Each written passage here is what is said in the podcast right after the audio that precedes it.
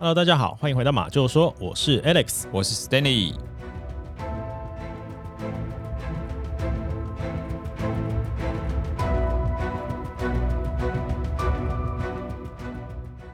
今天呢，要跟各位分享一个在世界上非常恶名昭彰的连续杀人犯，他的名字叫做开膛手杰克。哦，很有名啊。非常有名，听起来很有名呢。开膛手杰克应该是很多人在成长的，不管是小时候啊，或者说在成长的过程中，不管你是看喜欢看小说的人，或者说啊、呃、你不太看小说，但你会听到，我看电视节目里面也会出现嘛。对，哦，好，他是一个真实存在，存在在英国的一个连续杀人犯。哦，他在一八八八年的七月到十一月之间啊，嗯、在英国的伦敦连续而且非常残忍的杀害了许多人。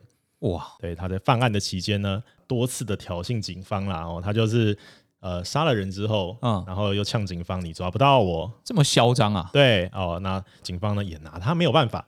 他最被人知道的是他非常残忍嘛，而且他感觉在那个一八八八年那个时候啊，其实，在那个年代的英国是非常强盛的哦。嗯，哦，现在当然是以世界上的这个版图来看的话，美国当然是以现在来讲是相当强盛的嘛。但是在那个年代，维多利亚时期啊，英国维多利亚时期啊，那个时候的英国和平而且强盛。哦，所以开膛手杰克是一个英国的事件。对，是的，哦，英国的，而且它就发生在英国的这个伦敦哦，哦，OK，对，好，那这个太上总杰克啊，因为警方迟迟抓不到他，所以呢，哦、造成当时英国社会的很大的恐慌，那连媒体啊都开始讽刺，就是到最后连媒体都开始讽刺啊，你警方啊办事不力。其实这个案件到最后是没有抓到他的，没有抓到他的，但是在二零一四年的时候，嗯，透过了现代的 DNA 技术。警方呢？英国的警方竟然宣布，我们抓到开膛手杰克啦！真的假的？对，没错，抓到了。呃，这个我待会会慢慢的告诉大家。哦，好。但是警方是宣称他们抓到了啦。嗯嗯。就在不久啊，一百二十六年后，就是二零，你刚刚说二零一四年的事情。对，这个事件是发生在一八八八年哦。DNA 确实是可以办一些悬案哦，也有很多的悬案都是靠 DNA 的比对，最后抓到了真正的凶手。不过这个时间真的也隔了太久了，太久了。有一种就是什么用明朝的剑去斩什么。清朝的官哦，是不是？欸、我我前一阵子看法医啊，那个高大成法医说，现在有什么一个叫什么立腺体 DNA 可以抽取出一个立腺体，所以即便是这个尸体都被烧毁了，是哦，都还是可以验得出 DNA。这是现在最新的技术，所以可能未来有很多以前几百年前的悬案，悬案或许都可以办得出来。这个当然不知道他们当时保存的技术好不好，就是了。哦，这也是哈。好，嗯，那我们就开始今天的故事吧。好。这个事件呢，要从一八八八年的七月七号开始说起。嗯哼，这在一八八八年的七月七号啊，有一具女尸被发现沉尸在这个伦敦东区的白教堂。哦，对，死者呢是一位中年的性工作者，他的名字叫做玛莎·塔布莲。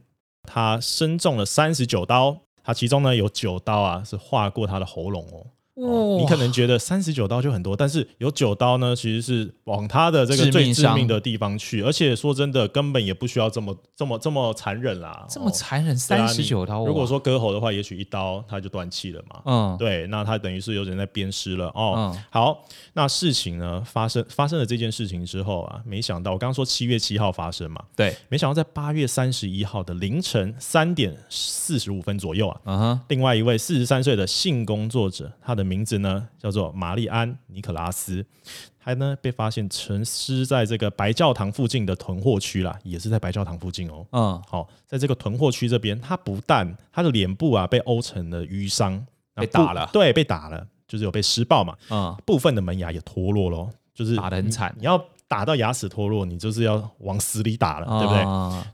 同样的，他的脖子呢也被割了两刀，一样是割喉案。好，在。这个非常非常不一样的地方是，它除了被割喉之外，嗯、他的腹部还被剖开，腹部被剖开也就算了，它的下体呢还遭受到严重的刺伤。伦敦这么大的城市，发生这么骇人听闻的案件，其实是非常非常少见的。所以其实开膛的意思是刚刚那个啊，就是开膛破腹喽。哇，对哦，OK。所以这两件案子啊，就是七月七号。一桩割喉案，也许没有可能会觉得说啊，他是随机犯案啊，或是单一个案啊。哎、嗯，但是在八月三十一号，就也也没有隔很久啊。而且我刚刚没有听错，是不是一个又是一个又是一个性工作者？对哦哦，所以这当地的居民非常的恐慌。那个时候呢，几乎已经是宵禁了啦，就是你晚上想要出门，大家都都已经不太敢在街上游走了。对，太可怕了。对啊，哦那。警警方呢，从这个时候开始投入了大量的警力，哦、嗯，包括他们派了很多的便衣警察，在这个白教堂的附近嘛，嗯、对不对？在这个伦敦东区白教堂附近开始做巡逻，亡羊补牢啦。对，那当地的居民呢，也组织了一些巡逻队啊，然后就是一些巡守队啦，嗯，开始在维持治安这样子。哦，那这样是不是就好一点了？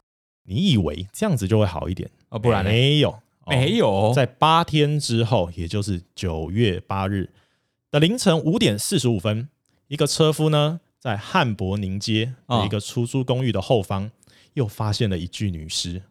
那死者呢，同样是四十七岁的性工作者，她的名字叫做安妮·查普曼。哎，他专门找这个性工作者下手。哎，对啊，你如果说。要找这个案件之中的连这个关关联关联性的话，就是都找这个性工作者下手。对，他对于这个性工作者不知道什么歧歧见或歧视，而且都好像是年纪稍长的，可能三四四十几岁的这种性工作者。对，那他同样哦，他的喉咙啊一样是被被被割了哦，那一样被划开，那一样呢被剖腹，然后对身上呢。这一次有器官遭到摘除，越来越残忍。对，死状非常的凄惨，几乎就是已经没有全尸的情况了啦。嗯，那这是凶手第一次呢在住宅的附近犯案，因为前两次都是在这个白教堂教堂的附近嘛，现在是在住宅区。对，现在是在住宅区出租公寓的后面了。哦，那虽然他的这个时间呢是呃接近凌晨的，我刚刚说五点左右嘛，对不对？但是没有任何人有听到什么声响哦。哦，就是在那附近，可能你可能我尖叫声或什么的，都没有啊，都没有听到，瞬间就解解决了。也许是瞬间就解决，当然也有可能是先在别的地方处理好，哦，直接弃尸在这里，第二现场。对，这个好像都说不准，但是没有任何声响就对了。因为如果在这么宁静的街道上，如果有任何的尖叫声或是一些犯案的声音的话，应该是会有人听到的。对对对，哦，那在这个第三个案件的时候啊，有发生一个小插曲。嗯，这个小插曲就是。警方在搜索这个犯案现场嘛，发现这个犯案现场附近啊，掉落了一件皮围裙，掉落了一件皮围裙。对，这个皮围裙，皮围裙这个东西其实本身就已经很特别了啦。我们一般围裙不都布做的吗？那，你会有皮围裙这种东西，已经很特别了。屠夫穿的是不是就是皮围裙啊？我也不知道屠夫穿的是什么，欸，但是我看过的围裙都是煮饭的围裙啊，对不对？要不是蕾丝的呢，就是 这个，那是你哦，不好意思，现代跟古代还可能会有一些差异吧？啊，你说的是肚兜吧？啊，那刚好呢，警方呢在调查这个我们案二的时候啊，我们后面都用这个案来介绍好了啦。我们现在讲了有三个死者了，对对，好，那案二的这个玛丽安尼可拉斯啊，嗯的时候，其实他在。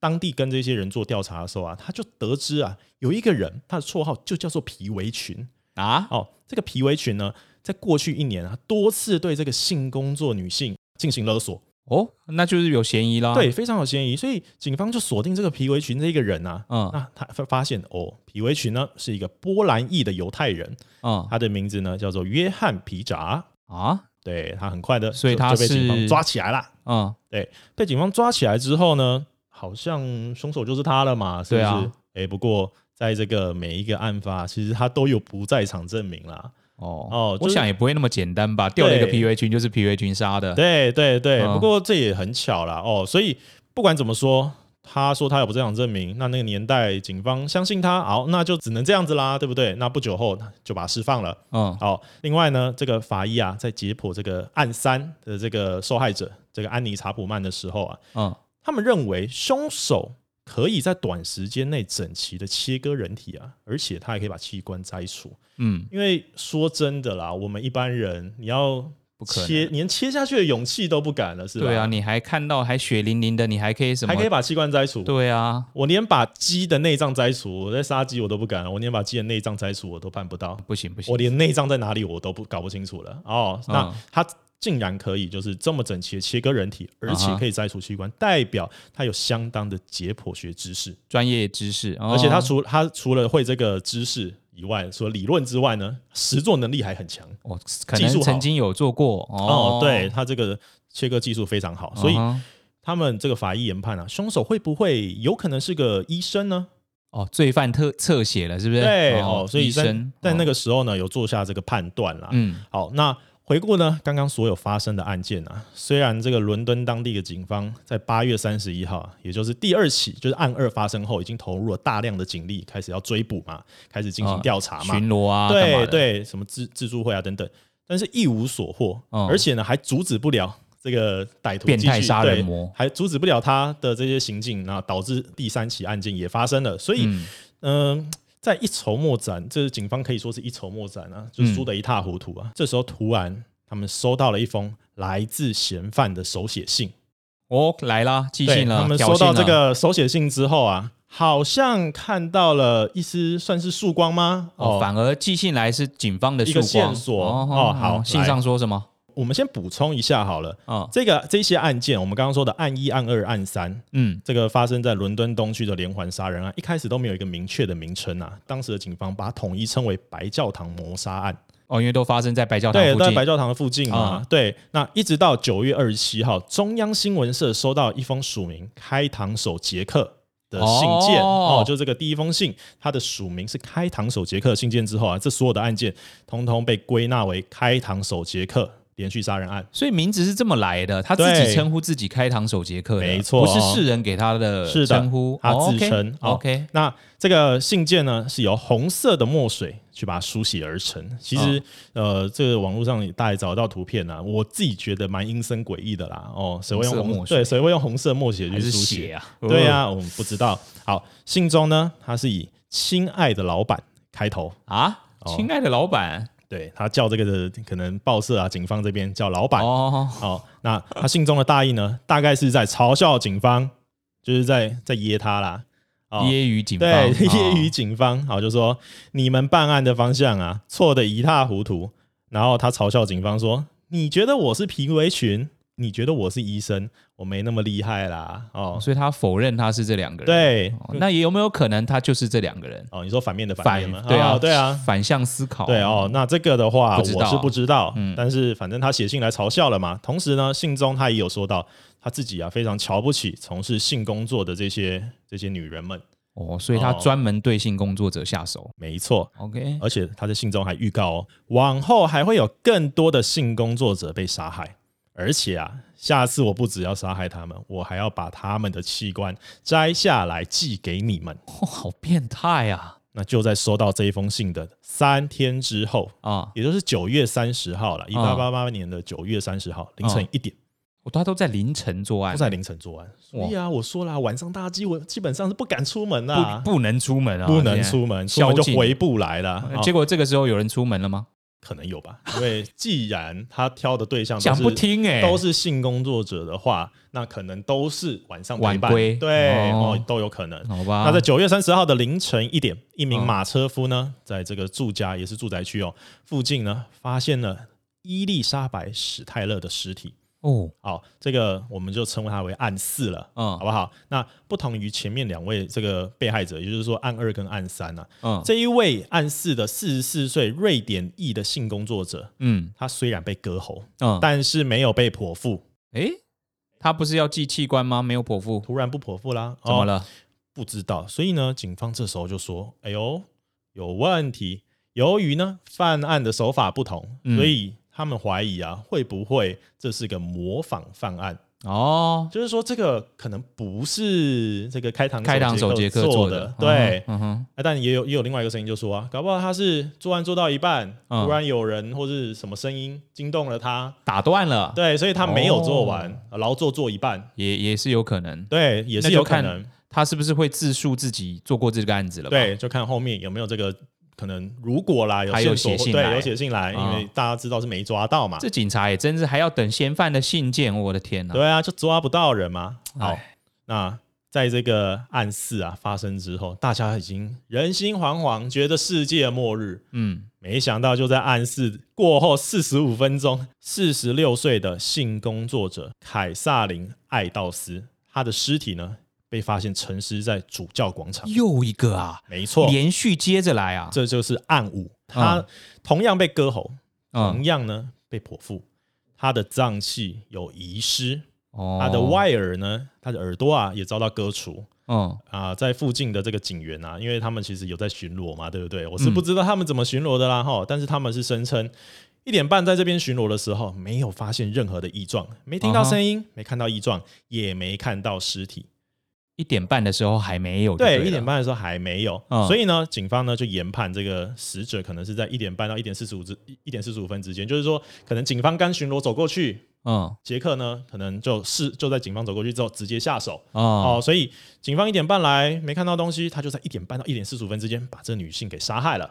哦，可能是这个发生状况可能是这样子啦，抓这个空档对不对？对，没错。哇，好，那凌晨三点啊。有一个远景啊，他在高斯顿街发现了一件血衣。嗯、我刚刚说的这个凌晨三点是在同一天哦。嗯，我知道。哦、他发他在刚这个四十五分钟后，对。然后现在凌晨三点就是发生第五个案件之后，对的那个时候，也其实也过不久啊，哦、可能才过了一个又一个多小时吧。一个多、哦、那有一个远景呢，在这个不远处的高斯顿街发现了一件血衣。嗯，经过鉴定之后啊，这个血衣呢，就是案五凯撒琳爱道斯围裙的一部分。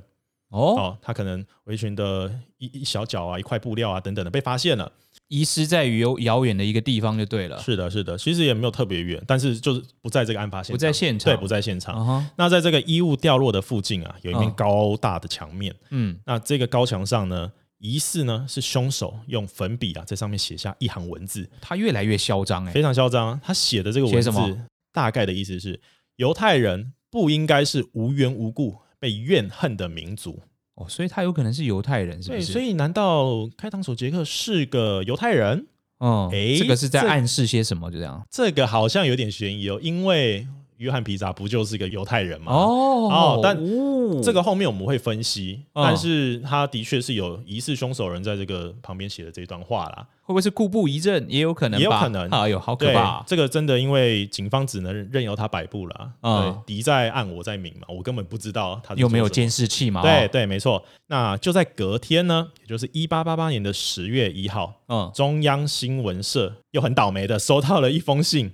它的内文啊，同样是红色的墨水书写哦。那这个就是我们杰克寄来的第二第二封信了。对哦，里面的这个发信人呢，他自称呢是调皮的杰克，还装可爱啊！调皮天啊！对，他说我是调皮的杰克。哦、嗯，在信里面呢，他有提到，他说我打算啊，在隔天再干两件事情。十月一号收到的信上面写说，在隔天要。十月一号的隔天，就对啊，他还是他写信的隔天。警方他们在猜啦，哈，嗯，其实他指的这个隔天，应该就是收到信的前一天，就是九月三十号发生的案四跟案五啦，就刚好两件事。对对对，而且这个案五他的耳朵有遭到割除吗？其实跟他在信里面有说到，他信里面说，呃，我会在这个。接下来要犯的案件里面呢，割除死者的耳朵，嗯，其实是有符合的哦。所以等于说，他间接的承认案四跟案五就还是他做的，他做的，因为刚刚有一部一度在怀疑案四可能是一个模仿，因为没有剖腹嘛。对，没错，没有开膛嘛。是的，但是其实他这一封信就证明了。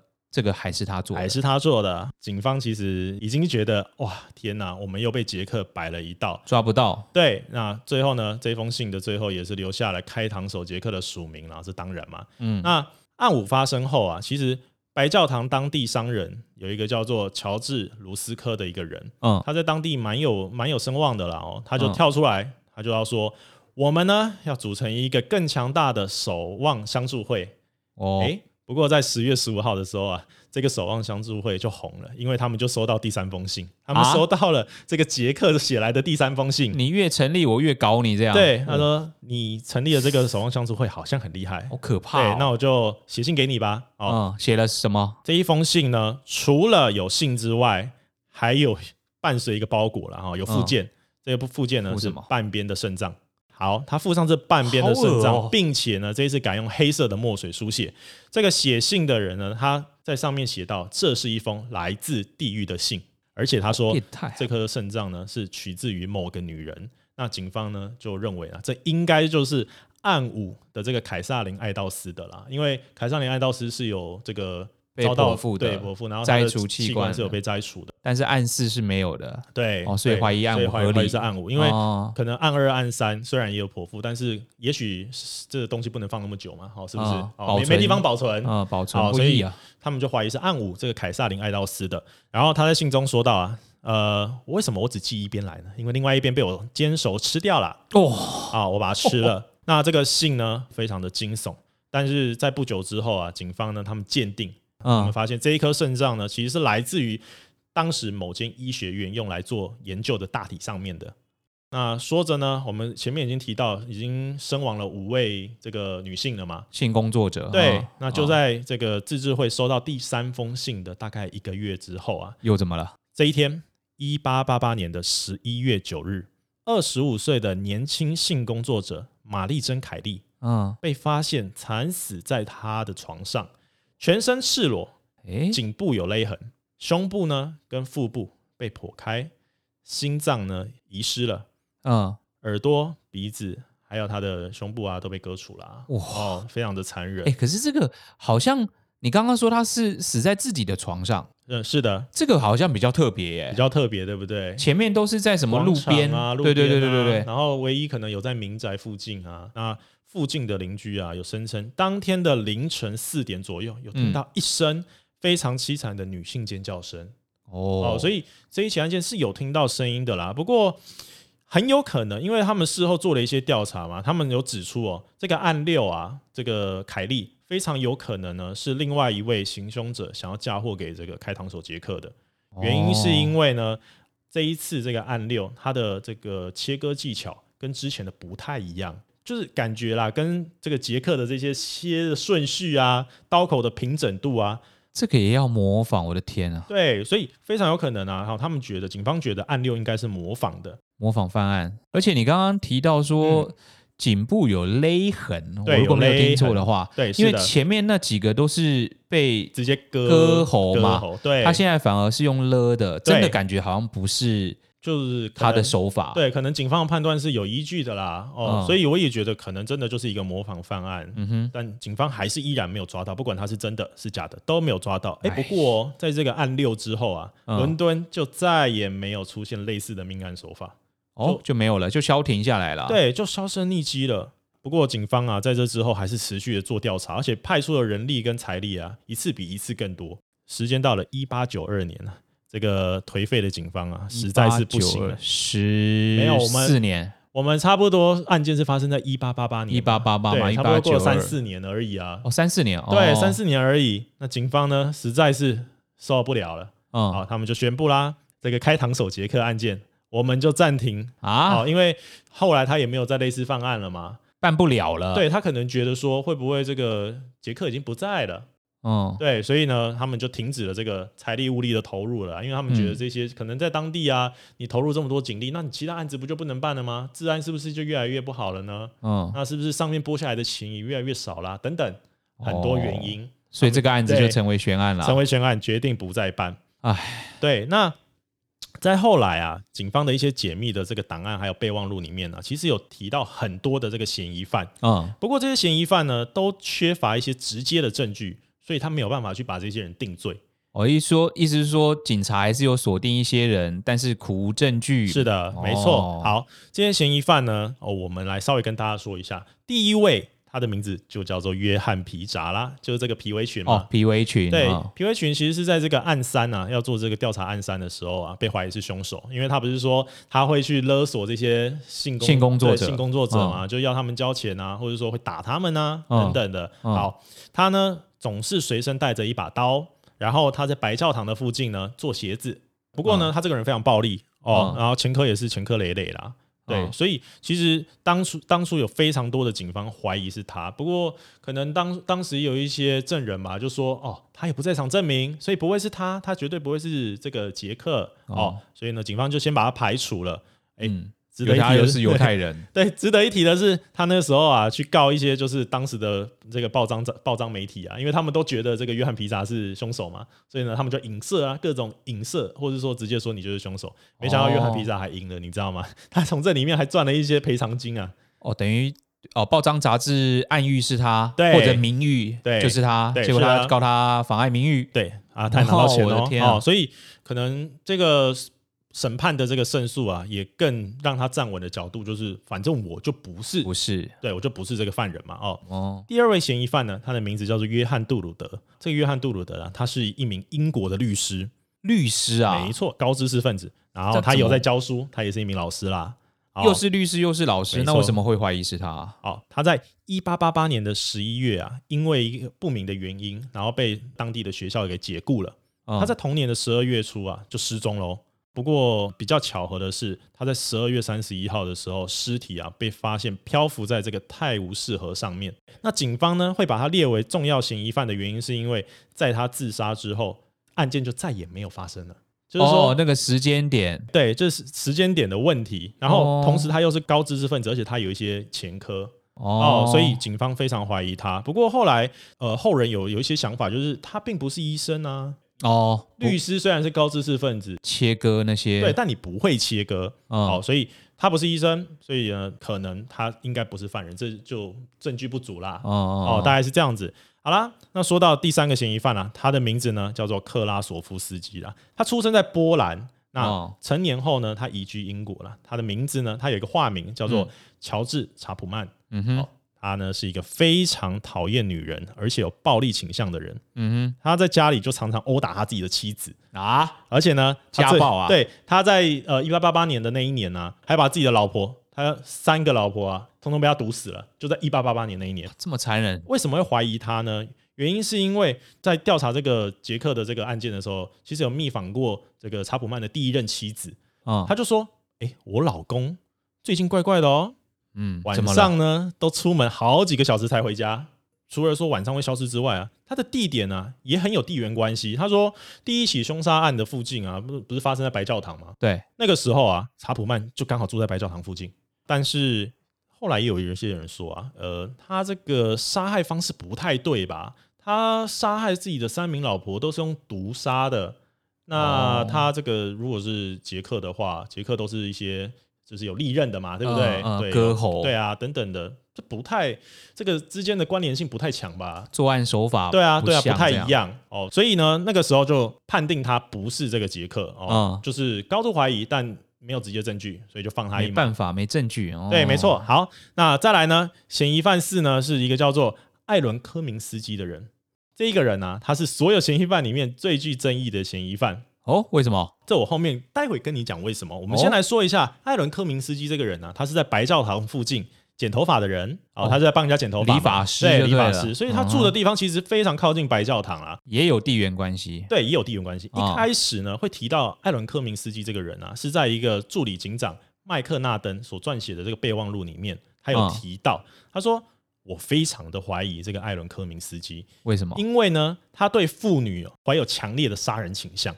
而且是仇视女性，对，而且对女人啊有强烈的这个怨念。不过，艾伦科明斯基在一八九零年的七月十二号，由于精神病啊，他就是好像罹患了一些精神病吧，可能有被怀疑啊等等的，他罹患一些精神病。开始啊，在我们刚刚说案发是一八八八年嘛，对，他就是案发了两年后，一八九零年开始啊，就一直出出入入这个精神病院，然后他开始不洗澡啊，然后开始不太吃东西，所以他整个人搞得脏脏臭臭又很瘦。嗯，营养不良了。嗯，到了一九一九年的三月啊，他就生病过世了。呃，警方虽然非常怀疑他，不过没也是相同的，没有直接证据，只能怀疑啦，因为没有什么 DNA 那个年代。对对，那这个开膛手杰克呢，好像就这样石沉大海，就完全消失的无影无踪啦。就之后也没犯案，但是也没有更多线索。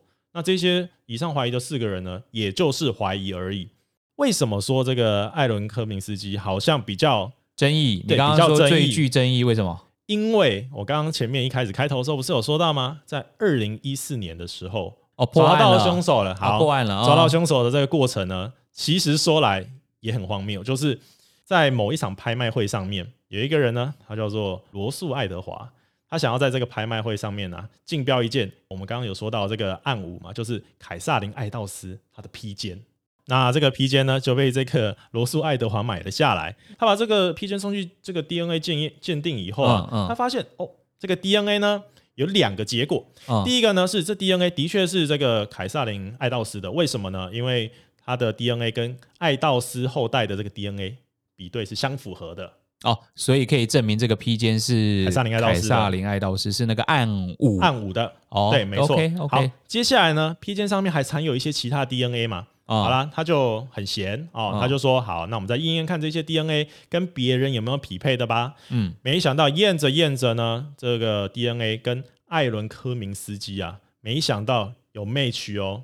哦，就是刚刚讲那个有争议的那个嫌疑犯，就是这个嫌疑犯，第四个嫌疑犯，他的 DNA 有他的 DNA，没错，他们 DNA 在做这个有没有相符的时候啊，其实是看什么第一条链啊、第二条链啊这些的符合程度。没想到在 DNA 的第一条链啊，显示有百分之九十九点二的匹配。哦，那很高吧？对，很高啊，更高的在后面。测试第二条链的这个匹配程度的时候，获得了百分之一百的完美匹配。哦，那就是他了嘛？也就是说，他们非常相信这个披肩上面的 DNA 有这个，就是刚刚那个什么司机的。对对对，这个艾伦科明斯基，当时警方就觉得抓到了，对，抓到了，他就是这个开膛手杰克啦。哎，不过他是不是说精神病那个啊？他就是后来，对啊，他就是后来罹患精神病过世那个。哦、对，哦、对他其实也已经已经过世非常非常久了，一百大概快一一百年了吧。所以他就是开膛手杰克喽。警方是这样子说的啊，不过、哦、这时候就有人怀疑啦，你这个 DNA 的来源是什么？因为我们前面其实有说到，呃，凯撒琳艾道斯他是性工作者嘛，啊、哦，那其实性工作者的话呢，呃，比较 DNA 可能会比较复杂啦，包括他可能身上会有别人的别的男人的 DNA，对，这个东西真的就能证明艾伦科明斯基就是凶手吗？哎，对不对？他有可能是他的恩客啊，哦，对，这样讲也行，对，哎呀，那。科明斯基又不是医生，对不对？他只是一个剪头发的。哎，对，对啊，剪头发的怎么可以这么专业的去切割或是做摘除呢？对不对？又又来了一个反证啊，就是一个反反向的证明，说他可能不是啊。对啊，对啊，所以后来大家就觉得，警方觉得这 DNA 有匹配，那他就是犯人。但我们觉得不是啊，因为他的恩客可以有很多啊，说不定。你验着验着，上面有别人、啊，说不定那个什么科明斯基只是跟他好过，对，不是杀了他，对，是跟他有亲密关系。我觉得也非常合理啊。对，我以为就是他了。这许多的嫌疑犯，许多的可能，通通呢都没有结果。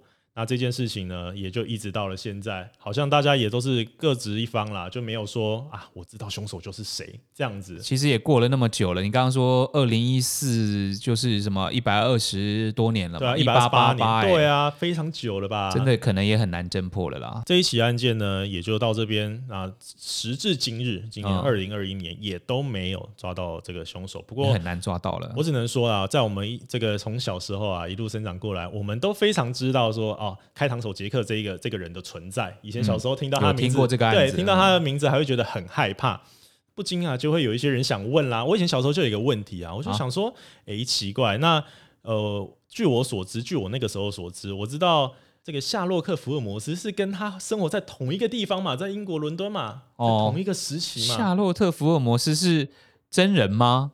这个这个呢，就在我后来比较懂事之后呢，嗯、我就去做了一番研究。才发现，呃，不是、欸，哎，福尔摩斯原来是杜撰出来的。呃，对啊，不知道这有没有在听的人跟我一样想法，就是，哎、欸，福尔摩斯为什么没有破这个案子？福尔摩斯那么厉害，抓他啊，对不对？哎、欸，没有，福尔摩斯是假的，小说家这个笔下的人物吧？福尔摩斯呢，他是柯南道尔写出来的笔下的人物啦。柯南啊，对，他柯南道尔，好，柯南道尔不是那个柯南吗？不是那个柯南，哎、欸，不过我还记得我第一次听到这个，呃，开膛手杰克的确是在《名侦探柯南》里面看到的。然哦、他们有一集电影版嘛，就是贝克街的亡灵嘛。哦，那个就是在讲开膛手杰克啊。它里面贝克街亡灵其实它是有点穿越剧的始祖啦，然后我们就是从这个现代穿越到一八八八年那个年代，然后要侦破一起就是连续杀人，那这个人其实就是开膛手杰克。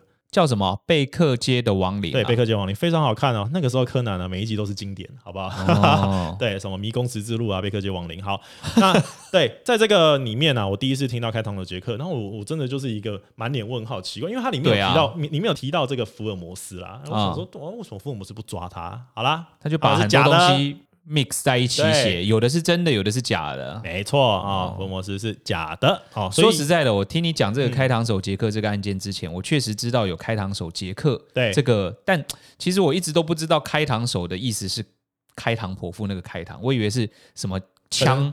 枪膛哦哦，上去开枪上膛的那个开膛手，对，就可能要开枪很快的那种人，嗯，就没想到你说的真的是开膛，开膛破肚那个开膛，哇，真的是把你把你切割一番，做成劳作的那种，长知识了。哦，对，所以这个开膛手杰克的案子呢，大家如果有兴趣呢，可以到网络上再查询更多的资讯。现在有非常多的说法啦，哦，不过时至今日没有真正的凶手，那他也就成为了一个非常可怕的存在啦，啊，太可怕了，是的，好。我们今天的故事呢，就分享到这里。